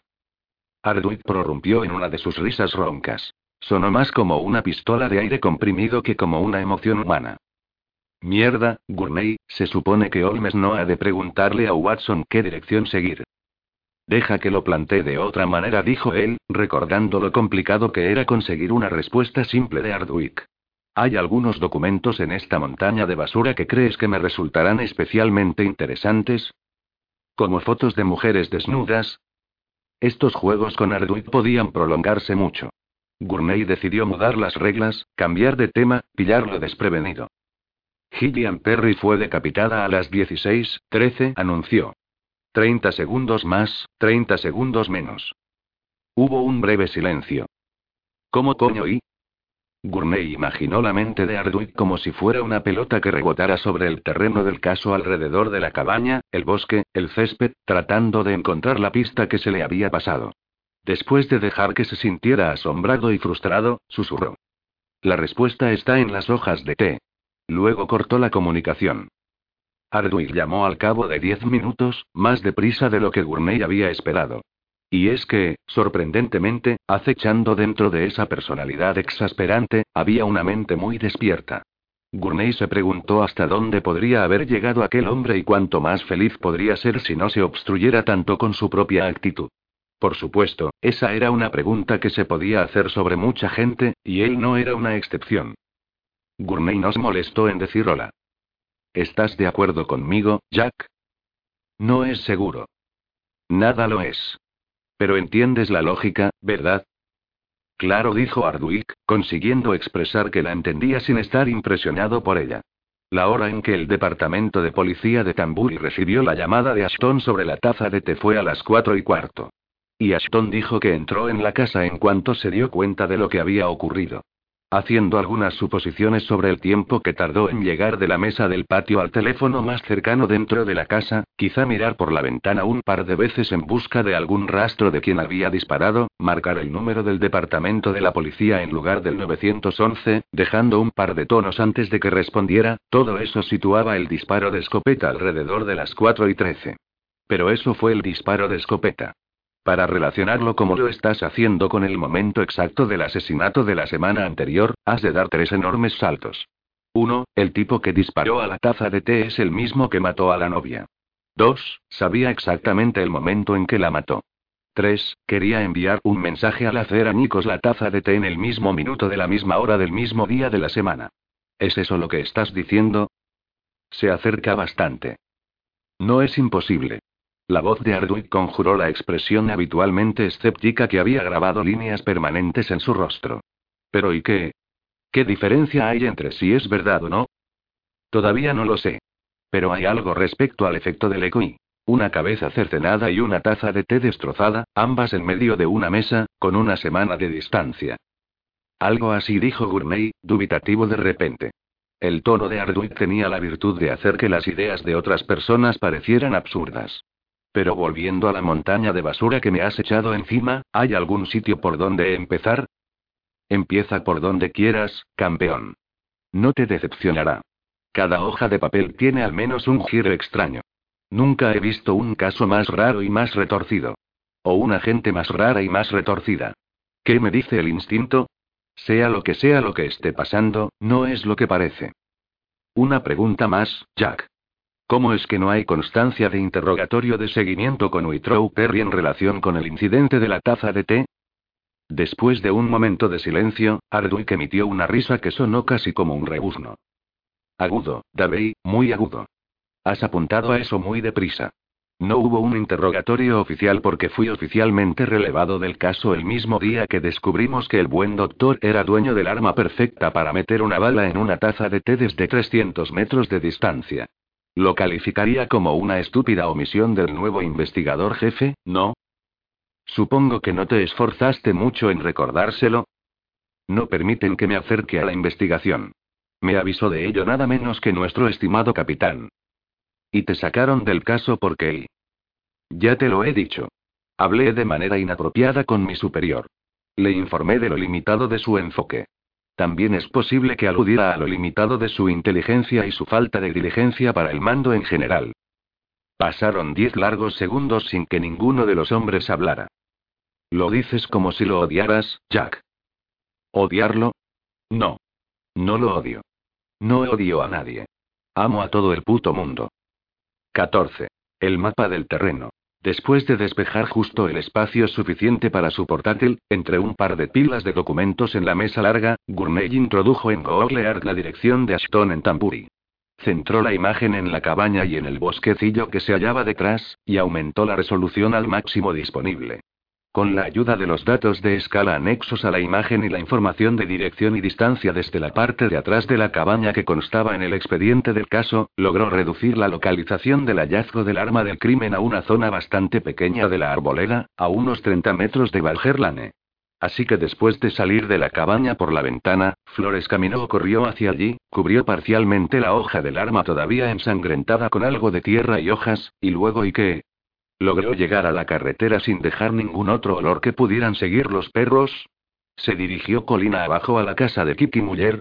¿O ella estaba en su coche, esperando en la carretera para ayudarlo a escapar, esperando para huir a una nueva vida que habían estado planeando juntos? ¿O simplemente Flores volvió caminando a la cabaña? ¿Era ese el motivo de que el rastro de olor no fuera más allá del machete? ¿Era concebible que se escondiera en la cabaña o en sus alrededores? Se ocultó de una forma tan eficaz que un enjambre de agentes de patrulla, detectives y técnicos de la escena del crimen no lograron descubrirlo. Parecía poco probable. Cuando Gurney levantó la mirada de su portátil, le sobresaltó ver a Madeleine sentada al extremo de la mesa, observándolo. Le sorprendió tanto que saltó en su silla. Dios. ¿Cuánto tiempo llevas aquí? Ella se encogió de hombros y no hizo ningún esfuerzo por responder. ¿Qué hora es? Preguntó Dave, y de inmediato reparó en lo absurdo de la pregunta. Tenía a la vista el reloj colgado sobre la encimera, pero ella no. La hora, 22.55, también aparecía en la pantalla del ordenador que tenía delante. ¿Qué estás haciendo? preguntó Madeleine. Sonó más a desafío que a pregunta. Él vaciló. Solo estaba tratando de dar sentido a este material. Un. Fue como una risa sin humor, monosilábica. Dave trató de devolverle la mirada fija, pero le costó. ¿Qué estás pensando tú? preguntó. Estoy pensando que la vida es corta, dijo ella por fin, del modo en que lo haría alguien que se ha encontrado cara a cara con una verdad triste. Y por lo tanto, y le instó él, tratando de atravesar el extraño humor de su mujer. Ella parecía estar sopesando su tono, sus palabras. Justo cuando concluyó que Madeleine no iba a responderle, lo hizo. Por lo tanto nos estamos quedando sin tiempo. Ladeó la cabeza, o quizá fue un pequeño espasmo involuntario, y lo miró con curiosidad. ¿Tiempo para qué? Estuvo tentado de preguntar Gurney, sintiendo el impulso de convertir esa conversación deslavazada en una discusión más manejable, pero algo en los ojos de su mujer lo detuvo. En cambio, preguntó. ¿Quieres que hablemos de eso? Ella negó con la cabeza. La vida es corta. Nada más. Es algo que se ha de considerar. 15. Blanco y negro. Varias veces durante la hora que siguió a la visita de Madeleine a la cocina, Gurney estuvo a punto de entrar en el dormitorio para averiguar qué había querido decir. Sin embargo, su atención regresó cada vez, como un reflejo, a los informes de interrogatorios que tenía delante. De vez en cuando, durante breves periodos, Madeleine parecía ver las cosas a través de una lente oscura. Era como si el foco de su visión se desplazara a un lugar yermo y viera en ello un paradigma del paisaje completo. Pero al cabo de poco, su foco se ampliaba de nuevo, su alegría y su pragmatismo regresaban. Había ocurrido de la misma manera antes, así que sin duda volvería a suceder. Pero, por el momento, su actitud lo desconcertaba, lo cual le creaba un agujero en el estómago, una sensación de ansiedad de la que quería escapar. Fue a la despensa, se puso una chaqueta ligera y salió a través de la puerta lateral a la noche sin estrellas. En algún lugar por encima del día nublado, un atisbo de luna impedía que la oscuridad fuera total. En cuanto logró discernir la silueta del sendero a través de las hierbas crecidas, lo siguió por una suave pendiente hasta el banco erosionado situado frente al estanque. Se sentó, observando y escuchando, y sus ojos distinguieron poco a poco unas siluetas oscuras, bordes de objetos, quizá partes de árboles, pero nada lo bastante claro para identificarlo con seguridad. Entonces, al otro lado del estanque, quizá 20 grados fuera de su campo de visión, notó un ligero movimiento. Cuando miró directamente a ese lugar, las formas oscuras, como mucho indistintas grandes arbustos pinchudos, ramas que se compaban, anias que crecían en terrones enredados al borde del agua y lo que pudiera haber allí se mezclaron de manera ínfime. Sin embargo, cuando apartó la mirada, justo al lado de donde pensaba que se había producido el movimiento, lo vio otra vez. Casi con certeza un animal de alguna clase, quizá del tamaño de un ciervo pequeño o de un perro grande. Volvió a mirar y desapareció una vez más. Comprendía qué significa aquello. Era la razón de que uno pudiera ver una estrella tenue sin mirarla directamente, sino justo al lado. Y el animal, si era eso lo que había visto, si es que había visto algo, era, casi seguro, inofensivo. Aunque fuera un oso pequeño. Los osos en los Catskills no representaban peligro para nadie, menos para alguien sentado en silencio a un centenar de metros. Y sin embargo, en un nivel de percepción primario, había algo siniestro en un movimiento no identificable en la oscuridad. Era una noche sin viento, silente, con una calma absoluta, pero para Gourmet distaba mucho de ser pacífica. Se daba cuenta de que era probable que este déficit residiese en su propia mente más que en la atmósfera que lo rodeaba, era más atribuible a la tensión que había en su matrimonio que a las sombras en el bosque. La tensión en su matrimonio. No era perfecto. Habían estado dos veces a punto de separarse. Dieciséis años antes, cuando mataron a su hijo de cuatro años en un accidente del que él mismo se sentía responsable, Gurney se había convertido en un cubo de hielo emocional con quien resultaba casi imposible convivir. Y justo diez meses antes, su inmersión obsesiva en el caso Meyer no solo estuvo a punto de terminar con su matrimonio, sino también con su vida. No obstante, le gustaba pensar que los problemas que Madeleine y él tenían eran simples, o al menos que la comprendía. Para empezar, ocupaban espacios radicalmente diferentes en el gráfico de personalidad de Myers-Briggs. Para comprender algo, él echaba mano de la reflexión. Ella, de los sentimientos. Él estaba fascinado por conectar los puntos. Ella, por los puntos en sí. A él le daba energía la soledad, le agotaba el compromiso social. Y a ella le ocurría lo contrario. Para él, observar solo era una herramienta que permitía obtener un juicio más claro. Para ella, juzgar era solo una herramienta para lograr una observación más precisa. Desde el punto de vista de los test psicológicos tradicionales, ambos tenían muy poco en común. Sin embargo, compartían algo, algo en su forma de ver a la gente o lo que pasaba, una sensación de ironía compartida, una idea común de lo que era emotivo, de lo que era divertido, de lo que era bello, de lo que era honesto y de lo que era deshonesto. Una sensación de que el otro era único y más importante que ninguna otra persona. Una chispa que Gurney, en sus momentos más afectuosos y confusos, creía que era la esencia del amor. Así que allí estaba. La contradicción que describía su relación. Eran grave, conflictiva y, en ocasiones, miserablemente diferentes, pero, sin embargo, estaban unidos por ciertos momentos de intuición y afecto compartidos. El problema era que, desde su traslado a Walnut Crossing, aquellos momentos habían sido escasos y muy espaciados en el tiempo. Hacía mucho que no se daban un abrazo de verdad, de los que parecía que cada uno de ellos sostuviera el objeto más precioso del universo. Perdido en tales pensamientos, Gurney había navegado a la deriva hacia su interior, alejándose de su entorno. Los aullidos de los coyotes lo hicieron volver en sí. Era difícil determinar de dónde procedían esos gritos agudos y feroces o el número de animales. Suponía que era una manada de tres, cuatro o cinco en la otra cumbre, a un kilómetro o dos al este del estanque. Cuando los aullidos cesaron de repente, el silencio se hizo más profundo. Gurney se subió la cremallera de la chaqueta unos centímetros más. Su mente enseguida se llenó con más ideas sobre su matrimonio. Pero era consciente de que las generalizaciones, por más adicto a ellas que fuera, poco contribuían a resolver los problemas sobre el terreno.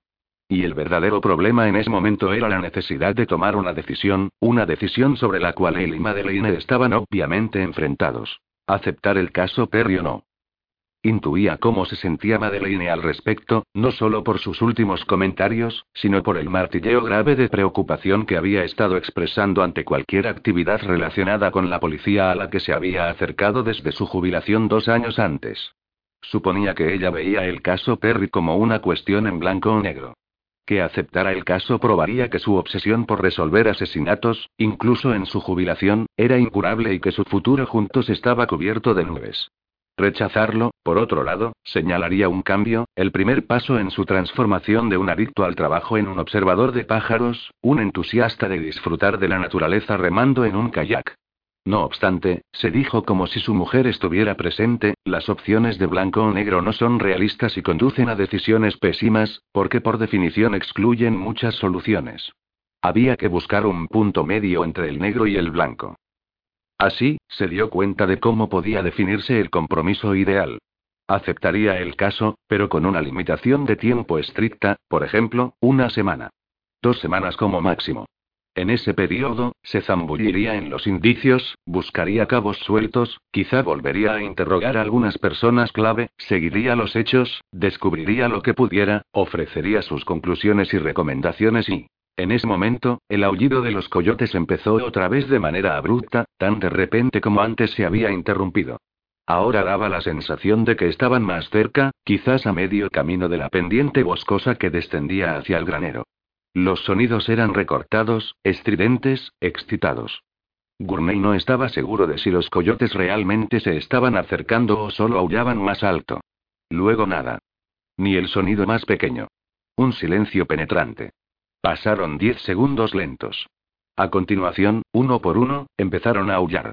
A Gurney se le erizó la piel y un escalofrío le recorrió la espalda y la parte exterior de los brazos hasta los dorsos de ambas manos. Una vez más tuvo la sensación de que percibía con el rabillo del ojo un atisbo de movimiento en la oscuridad. Se oyó el sonido de la puerta de un coche al cerrarse. Luego vio unos faros bajando por el prado, con el haz de luz moviéndose erráticamente sobre la vegetación achaparrada, el coche avanzando demasiado deprisa por la superficie desigual, dando tumbos hasta detenerse al final y derrapar a unos tres metros del banco. Desde la puerta abierta del conductor salió la voz de Madeleine, inusualmente alta, incluso cargada de pánico. David. Y otra vez, aun cuando él se levantó del banco y avanzó hacia el coche guiado por el brillo periférico de los faros, la voz de su mujer casi chillando. David. Hasta que él estuvo en el automóvil y ella empezó a cerrar la ventana, no se fijó en que el coro de aullidos fantasmagóricos se había detenido. Madeleine pulsó el botón que bloqueaba las puertas y puso las manos en el volante.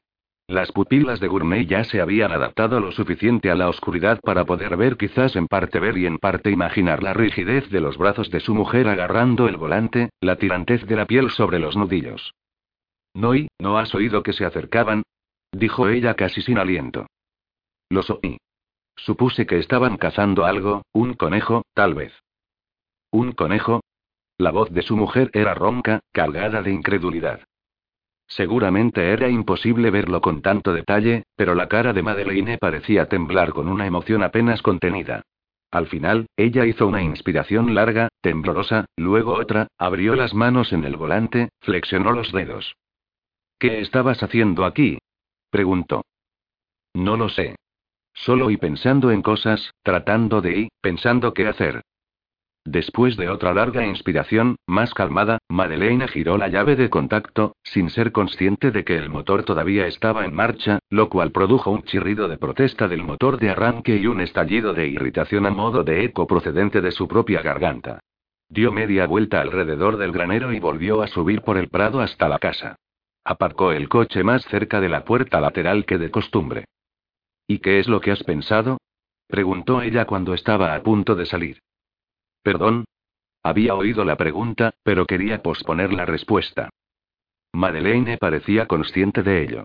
Se limitó a girar la cabeza un poco hacia él y esperó. Estaba tratando de imaginar una manera y, una manera de afrontar las cosas razonablemente.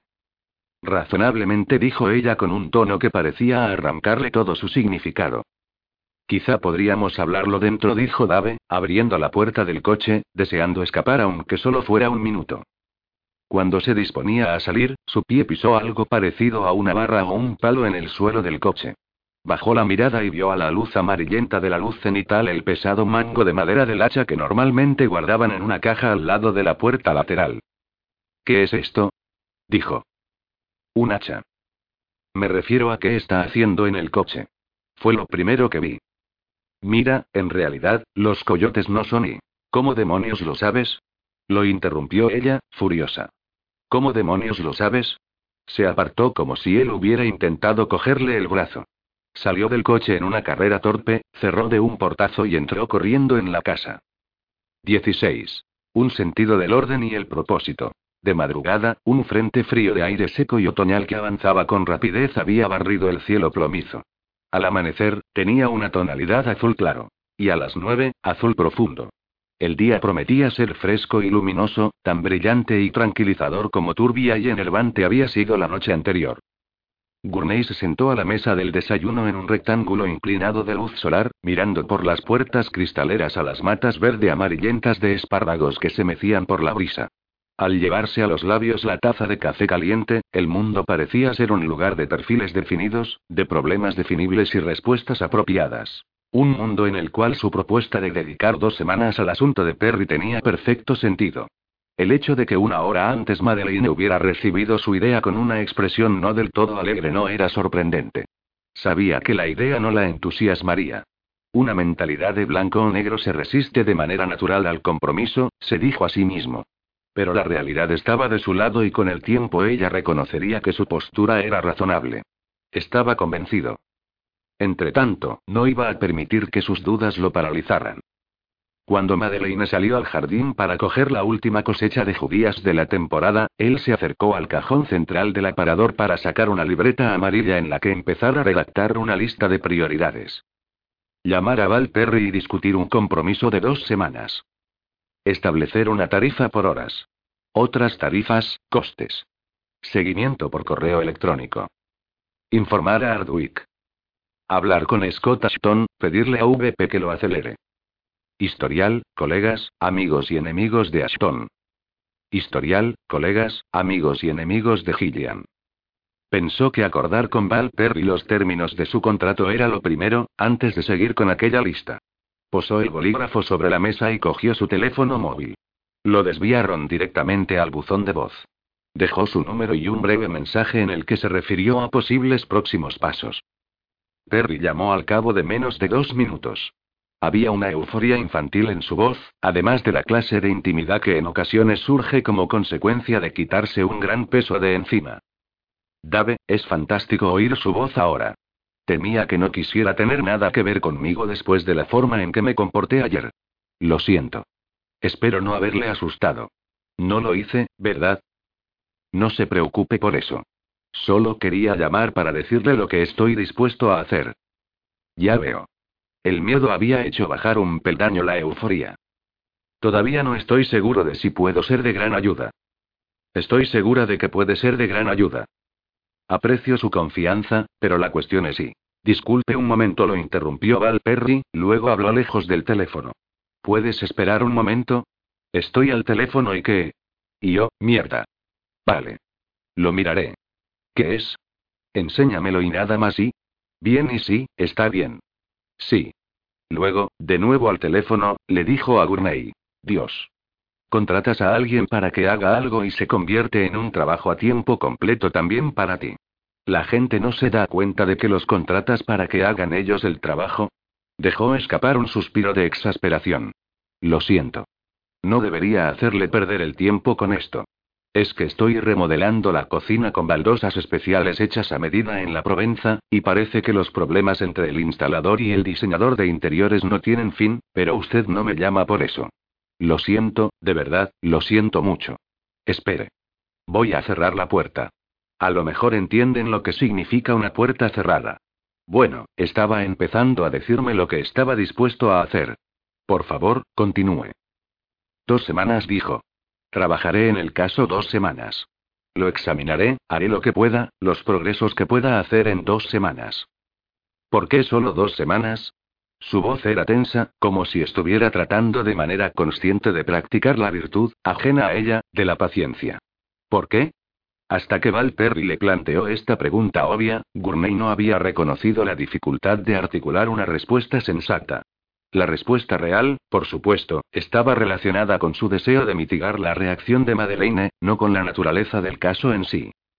Porque y dentro de dos semanas, o habré hecho un avance significativo, o ya habré demostrado que no soy la persona adecuada para el trabajo. Entiendo. Mantendré un diario y le facturaré semanalmente a 100 dólares la hora, además de los gastos. Bien. Cualquier gasto importante lo hablaré con usted antes. Viajes en avión, cualquier cosa que... Ella lo interrumpió. ¿Qué necesita para empezar? ¿Un adelanto? ¿Quiere que firme algo? Haré un borrador de contrato y se lo enviaré por correo electrónico. Lo imprime, lo firma, lo escanea y me lo manda otra vez por mail. No tengo licencia de investigador privado, así que oficialmente no me contratará como detective, sino como asesor para revisar pruebas y evaluar el estado de la investigación. No necesito dinero por adelantado. Le enviaré una factura dentro de una semana. Bien. ¿Qué más? Una pregunta, quizá no viene a cuento, pero no me la he quitado de la cabeza desde que vi el vídeo. ¿Qué? Había un punto de alarma en la voz de Perry. ¿Por qué no había ningún amigo de Gillian en la boda? Ella emitió una risita aguda. No había amigos de Gillian en la boda porque Gillian no tenía amigos. ¿Ninguno? Ayer le describí a mi hija. ¿Le asombra que no tuviera amigos? Permítame que le deje una cosa muy clara. Mi hija, Gillian Perry, era una sociópata.